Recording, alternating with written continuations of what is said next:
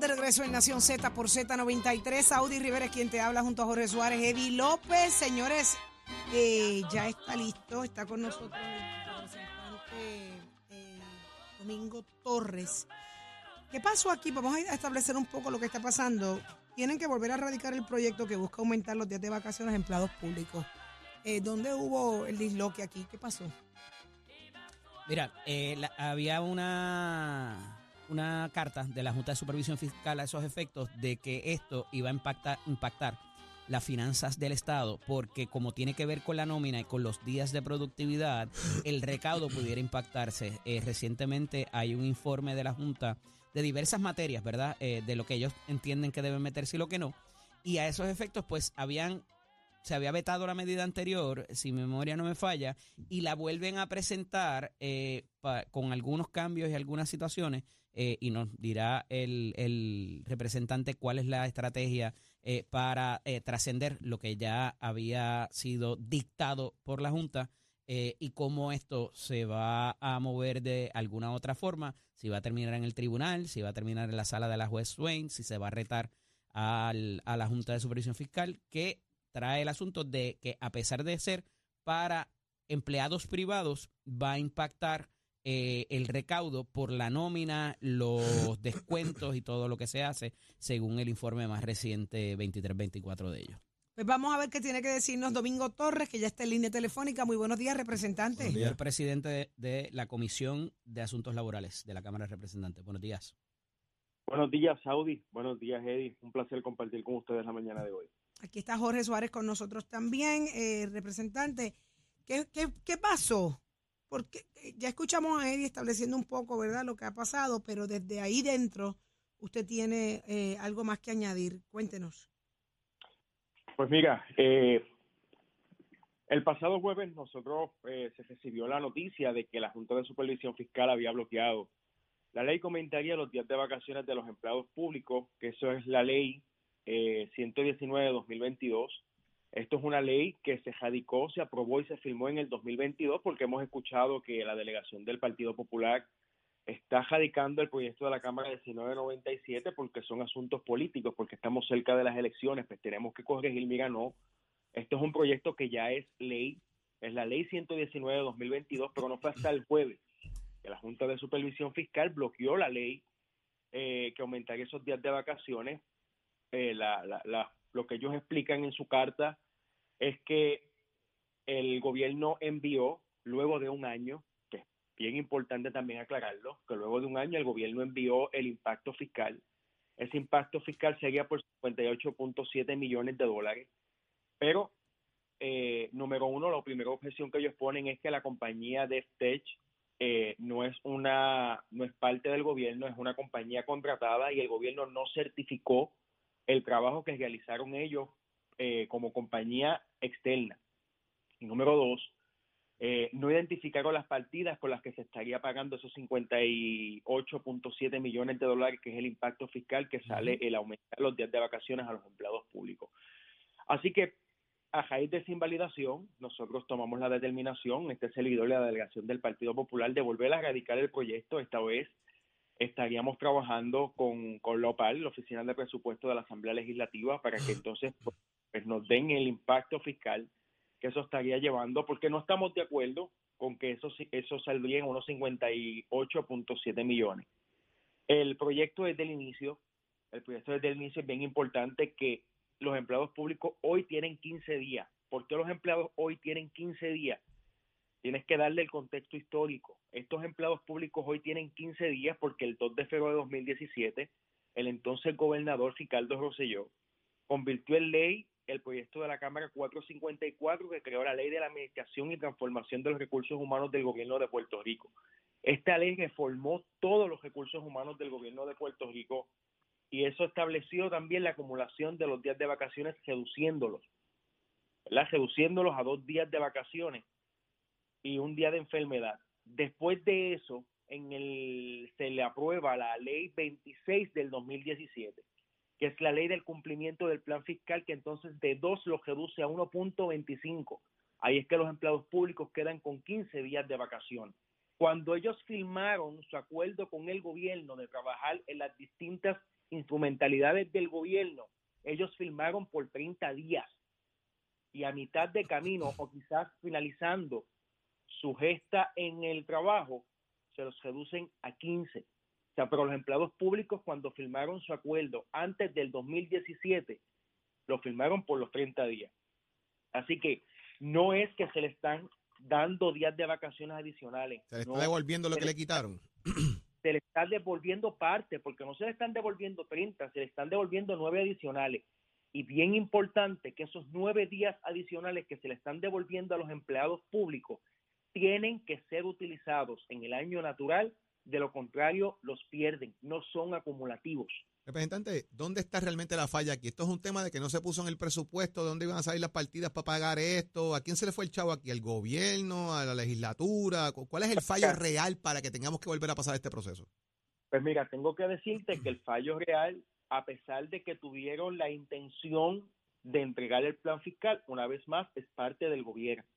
Porque tú le envías a la Junta un impacto fiscal, pero no le dices de dónde lo vas a sacar.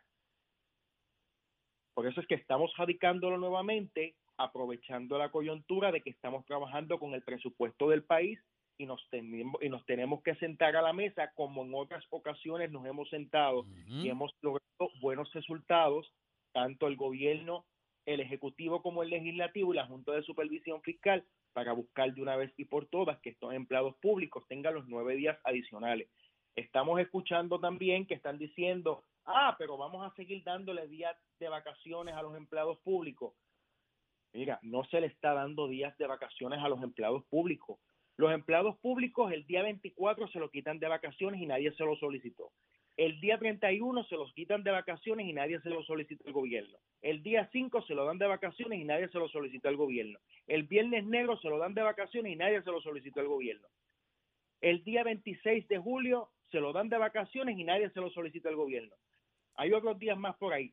Prácticamente le ceden unos días de vacaciones que le dicen le ceden, pero son que se los quitan de sus días de vacaciones. Cuando vienes a ver, le quitan como 6, 7 días de vacaciones. Pero lo que tiene el empleado público para decidir cuándo es que va a tomar unos días de vacaciones consecutivos son algunos 6, 7 días.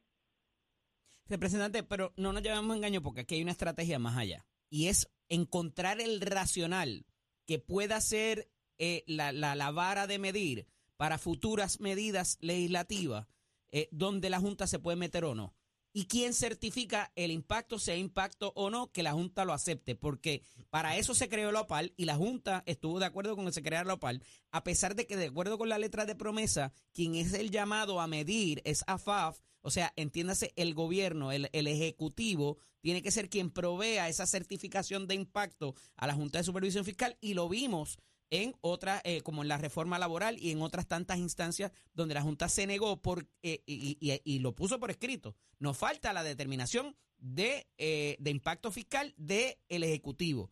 Y a eso, ustedes como legisladores, y particularmente la Cámara de Representantes, han respondido creando esta oficina y tratando de proveer quizás ese vacío o ese incompleto del Ejecutivo para llevar a cabo la política pública y que sea aceptada y ya finalmente ellos digan, pues mira, este va a ser el llamado a proveernos el impacto, la certificación de impacto fiscal y, y, si trasciendes ese, ese obstáculo, entonces puedes darle para adelante a la medida que sea.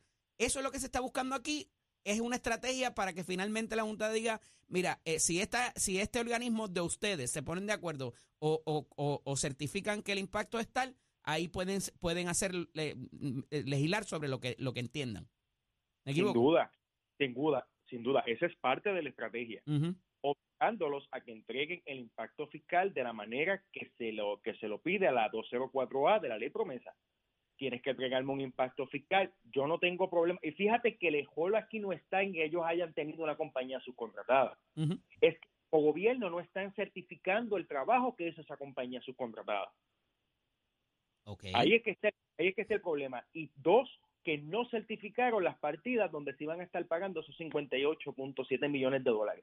Por eso es que se está radicando nuevamente el proyecto con el informe de Lopal y esperando en que ellos hagan lo propio. Lo mismo, está, lo mismo surgió, muy bien lo explicaste, con, lo, con el asunto de la reforma laboral, que hoy por hoy, eso es otro punto que tenemos que dejar establecido. la reforma laboral no ha desaparecido, las enmiendas no han desaparecido. El comité de conferencia está en un hold hasta tanto y cuando la Junta ah, termine el análisis que se le entregó en el, en el cierre de la pasada sesión. Ellos nos pidieron en el borde de, en, dos horas antes o tres horas antes del cierre de la sesión, no aprueben el comité de conferencia, dame la oportunidad de yo leer el análisis que me entregó gobierno y me entregó Lopal para ver si podemos llegar a unos puntos de consenso. Lo que pasa es que si ahora esa certificación de Lopal trasciende y ellos están en contra, van a quedar feos para la foto porque ellos autorizaron ese organismo para esa certificación. Y me refiero a la Junta de Supervisión Fiscal. Exactamente. Entonces, ¿para qué aprobaste los dos millones para comenzar la oficina y para qué aprobaste la oficina? Si te vas a pasar por, ya tú sabes dónde el, la certificación que ellos emiten. Claro, claro. Interesante. Y, y el asunto de que sea el Ejecutivo que dijo que eh, la semana pasada hubo una expresión de que van a, echar manos afuera de este asunto si fuera el tribunal o, demás. Eh, ahora con esta estrategia de nuevamente erradicar legislación, ¿dónde queda? Si han tenido conversaciones. Ah, bueno, pero ya el gobernador cambió su, su versión. Y el gobernador dijo que ya comenzó las conversaciones con, con, con la Junta de Supervisión Fiscal para aumentar los días de vacaciones. No nos podemos llamar engaño. El mes de junio está por ahí. Mm, Hay un proceso vista. ¿Le vas a dar la espalda a los empleados públicos en los días de vacaciones? Pero de nuevo, ¿esto es para empleados públicos o para empleados privados? Esto es empleados públicos. Okay. Las enmiendas a la reforma laboral son las de los empleados ah, privados.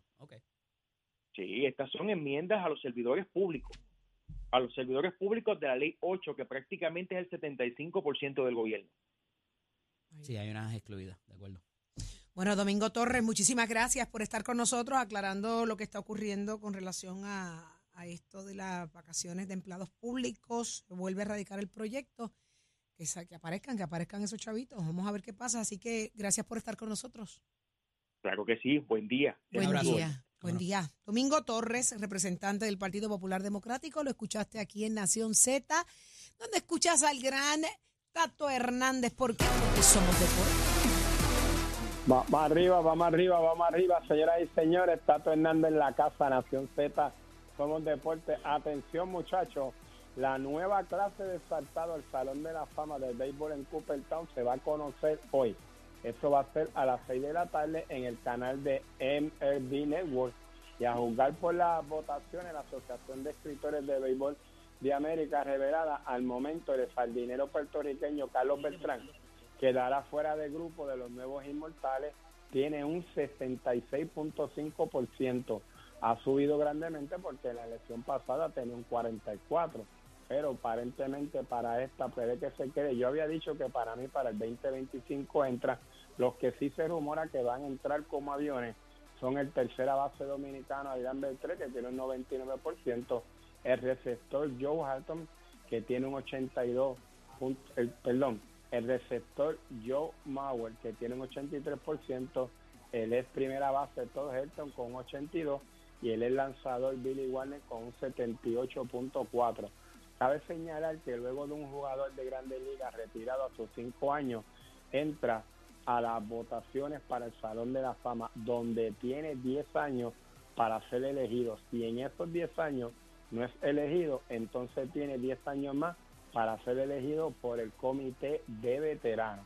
Yo espero que ya para el 2025 nuestro puertorriqueño y gran amigo Carlos Beltrán entre al Salón de la Fama porque los numeritos los tiene y esta subida de por ciento a un 66.5 le ayuda mucho para la próxima clase del 2025. Así que vamos a ver qué es lo que pasa oficialmente hoy a las 6 de la tarde cuando mencionen los nuevos inmortales que estarán en, estarán eh, incluidos en el Salón de la Fama del Béisbol de Grande Liga. Mientras tanto, los que están siguiendo el abierto de Australia a nivel de tenis, el primer Grand Slam que se celebra en el mundo, ya están los ocho clasificados en varones y en mujeres. Ahora están jugando en damas. Zabalenka versus Kernikova. Zabalenka gana el primer set 6 a 2. Están empate 1 a 1, pero el partido ha sido gracioso porque hay unos insectos que se están metiendo al área de juego y las muchachas, las jugadoras les tienen miedo y están parando el juego a cada jato. Así que está en un vacilón ese juego. Si usted se entera aquí a través de Nación Z Somos Deporte con el auspicio de nuestra escuela que te informa que ya estamos en el proceso de matrícula. Nuestras clases comienzan en febrero 2024. ¿A usted le gusta la hojalatería y la soldadura industrial, la electricidad? Óigame, dése una vueltita por nuestra escuela. 787-238-9494. 787-238-9494 es el numerito a llamar. Achuero, saca la gata de la canasta que tiene las patas encalambradas. Próximo. No te despegues de Nación Z. Próximo. No se despegue, por ahí viene, eh, señores, acaba de trascender y esto lo voy a hacer de inmediato. Los teléfonos están vibrando, hay una alerta rosa eh, que acaba de salir. ¿Les llegó a ustedes, compañeros? Alerta rosa, Diana Michelle Villanueva Bonilla fue vista por última vez saliendo de su hogar en el sector Guarido del barrio eh, Espinosa Indorado el 19 de enero. Tiene una edad de 25 años, una estatura de 5'4, peso de 120 libras, pelo negro y ojos color marrón. Si tiene información, comuníquese de inmediato al 787-343-2020 o al 911, eh, eh, el cuartel más cercano, el 911. 787-343-2020 se activa alerta rosa. Eh, venimos al regreso de la pausa con mucho más de Nación Z. Quédate pegadito.